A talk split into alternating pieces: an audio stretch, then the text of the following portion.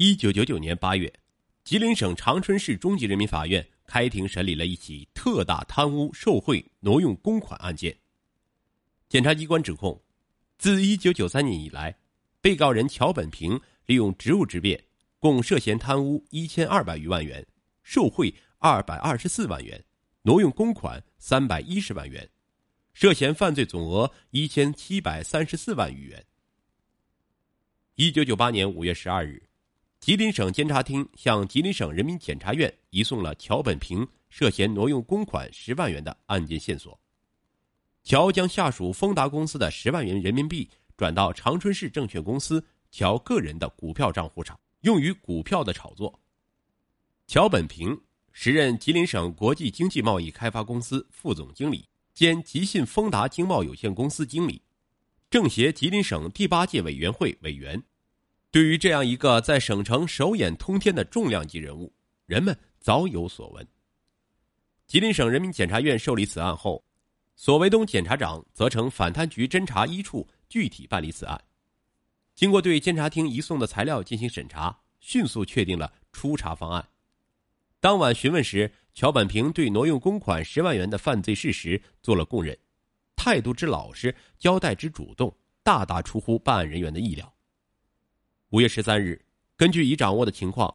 省检察院决定对乔本平立案侦查并刑事拘留，同时将该案定名为“五幺三案件”。接着，办案人员在陈连福副检察长的主持下，详细分析了乔本平所在公司的严重亏损问题。乔本平个人住宅十分豪华。其收入与消费水准明显不符，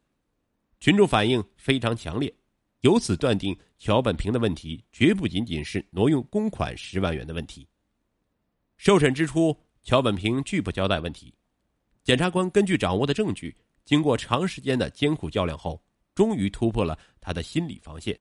使他又交代了从其下属单位合龙集成材厂挪用公款五十万元和贪污公司保险费的问题。由于心慌意乱、口不择言，乔本平欲盖弥彰，又暴露出两条犯罪线索：一是曾将天华粮油加工厂归还给丰达公司的五十三点七万元挪用给其子乔壮开个体公司做注册资金；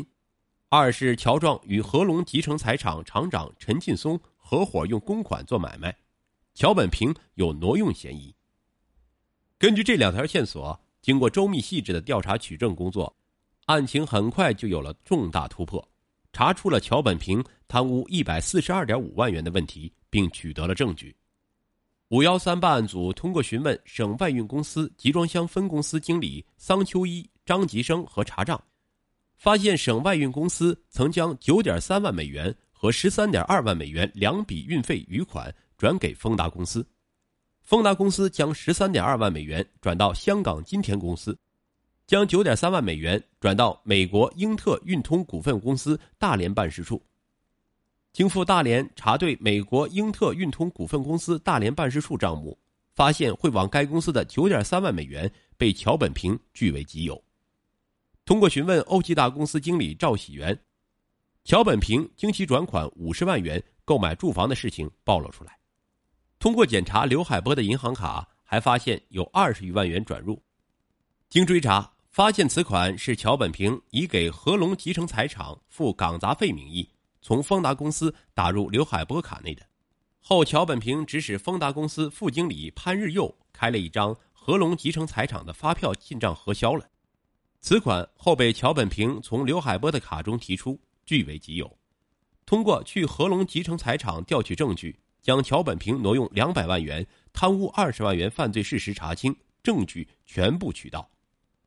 接着，通过询问潘日佑，得到乔本平在代理合龙集成材厂进口设备过程中，将应付给日本西部公司的一百五十万美元合同款中的七十万美元汇往香港金田公司的线索。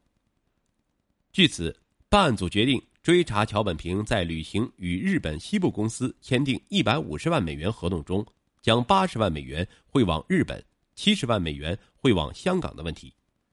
为查清问题。五幺三办案组让与日本西部公司签订合同的丰达公司副经理潘日佑给日本西部公司发传真，索要一百五十万美元合同的履行情况材料，日本西部公司发回传真说，八十万美元货款已经收到，双方账目已经结清。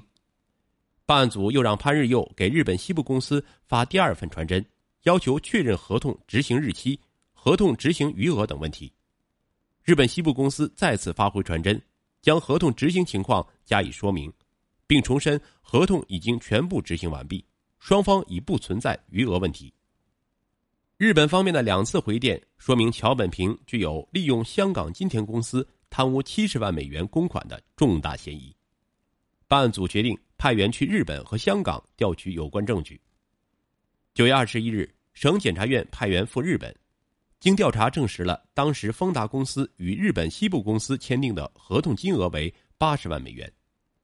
同时，在闲谈中得知，曾经参与谈判的翻译杜润仁已经回到北京。九月二十五日，在侦查人员回国后，日本西部公司给丰达公司发来传真，推翻了原来两次证明的合同金额为八十万美元的正式材料，改正为合同金额一百五十万美元。其中七十万美元作为其欠香港金田公司的货款，付给了香港方面。综合分析日方前后矛盾的表现，办案人员怀疑其中可能有重大伪证问题。为从香港方面打开工作局面，查清七十万美元的问题，十月七日，省检察院派员到香港与廉政公署联系，找到香港金田公司总经理关建华。取得了桥本平贪污五十三万元的证据，但关对桥本平的十三点二万美元的问题不肯如实作证。对于桥本平将七十万美元汇往香港一事，关建华作证说，是桥本平替日本西部公司还给香港金田公司的货款，并拿出了合同的复印件，证词与日本方面基本一致。检察人员在港期间先后与关进行了四次谈话，关都是敷衍了事。由于办案人员在去港前详细研究了香港的有关法律，因此谈话中对关讲明了内地与香港法律政策之不同，小以利害，使其感到巨大压力。就在关建华与检察人员约好第五次会面，准备将情况如实交代时，他却因车祸住进了医院。此时，办案人员离港日期已到，只得无功而返。赴香港与日本取证均告失败后。五幺三案件一时搁浅，为在国内打开突破口，省检察院领导经研究决定，寻找案中关键证人杜润仁。十月十三日，办案组派员赴北京找杜润仁，杜仅承认在谈判中收受佣金一点五万美元，拒绝说明与案件有关的其他情况。在无奈之际，办案人员通过秘密方法得知杜润仁在九月二十四日给乔壮的公司去过两次电话。给日本去过一次电话，二十五日又给日本去过一次电话，在杜润仁于十月七日、十一日给香港去过两次电话的有关证据中，发现杜给日本、香港去电话的时间，恰恰是在办案组在日本、香港取证期间。这种巧合难道纯属偶然？办案人员决定打开玄机，探究谜底。十月二十七日。省检察院果断对杜润仁以贪污共犯立案，依法对杜家进行搜查，获取了与其日本西部公司及香港金田公司合谋作伪证的全部证据。但在杜润仁采取刑事拘留强制措施后，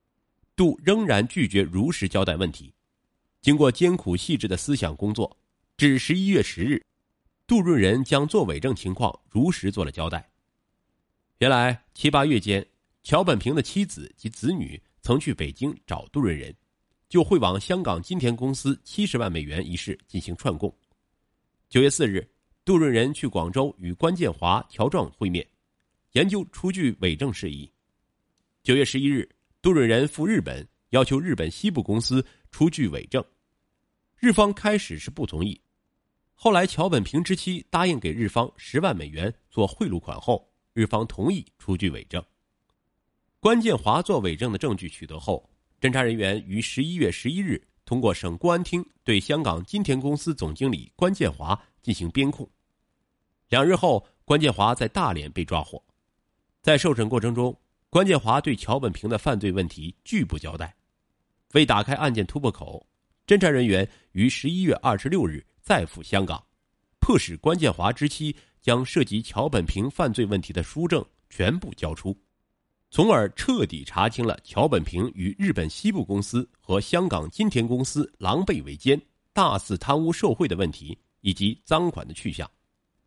在证据面前，关建华只得对桥本平的所有问题全部做了供述。